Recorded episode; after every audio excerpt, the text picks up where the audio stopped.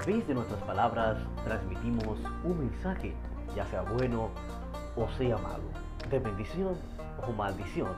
Con nuestras palabras ayudamos o desayudamos a nuestro prójimo.